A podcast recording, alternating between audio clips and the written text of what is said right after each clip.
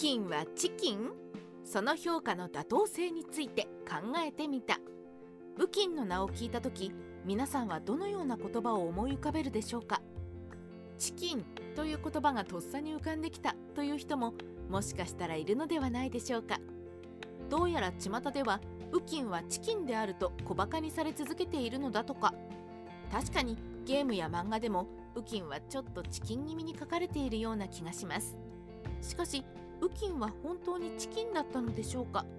今回はその不名誉な称号がふさわしいのかどうかを検討すべくウキンの生涯についてチェックしていきましょう。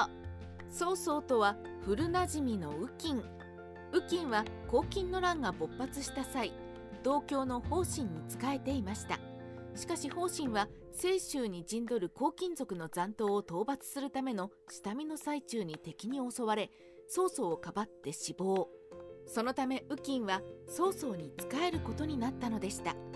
曹操に仕えてからの右近は並々ならぬ才を発揮し助手を攻め落としたり呂布を生け捕りにしたり袁紹を相手に前線してみたりと八面六臂の活躍を見せました。これらの活躍によりその当時の右近は長領や学珍長江や女皇とともに期待の名将であると称賛されていたのでした。しかしこのような華々しい経歴を持つ右近の前にある男が立ちふさがったのです。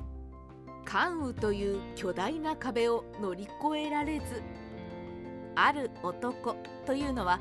そう言わずと知れた武神関羽です。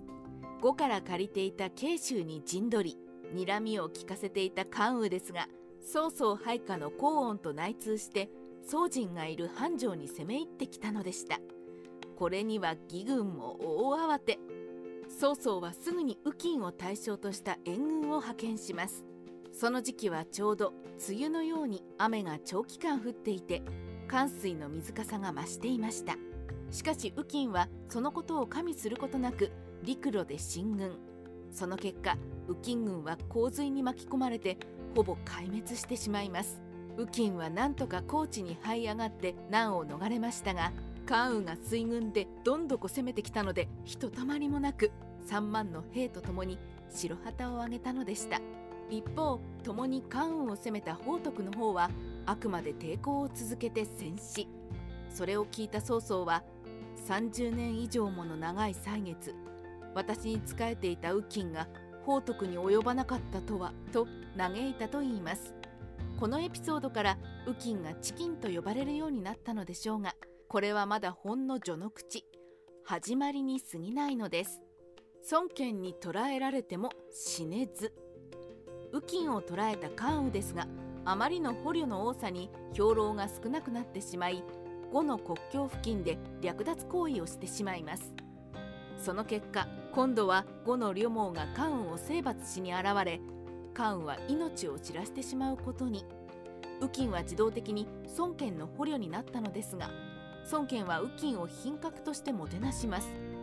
これを見てぶち切れたのが愚本でした。こんな不注者見せしめに殺してしまうべきです。そう主張する愚本をなだめる孫権でしたが愚本の態度にまんざらでもない様子。ここでも右近は五人に笑われ恥ずかしめられる結果となってしまったのでした。宗妃が描かせた無慈悲な絵を見て噴死した右近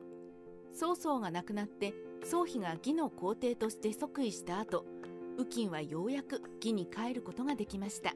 しかしその頃の右近にはかつてのような威厳などなく髪の毛もひげも真っ白で頬はすっかりこけてしまっていたのでした。それでもようやく義に帰ることができた右近は曹操の墓参りをすることにします。ところがそこには宗妃が描かせたという関羽が戦に勝利して宝徳が憤怒のあまり顔を歪めて拒否するという絵がもちろん右近が無様に降伏する姿も描かれています。これを見た右近は恥ずかしさや怒りなどさまざまな感情が一気に湧き上がってきたことにより病に倒れついには亡くなってしまったのでした。三国志ライターチョップスティックスの独り言。右近はいつか義に帰って帰り咲こうと思っていたのでしょうが義でも笑われ者になっていたということで居場所のなさを感じて絶望してしまったのでしょう臥薪嘗胆の日々を乗り越えてきた雨金にとってはあまりにひどすぎる仕打ちだったのではないでしょうか。雨金は宝徳と共に死ぬことを選ぶべきだったのでしょうか。個人的には泥水をすすってでも生きいつか義に帰って汚名を晴らそうとした雨金は決してチキンとは言えないのではないかと思います。ただただ時勢に恵まれなかっただけで機会があれば雨金は昔のような活躍を見せてくれたことでしょう。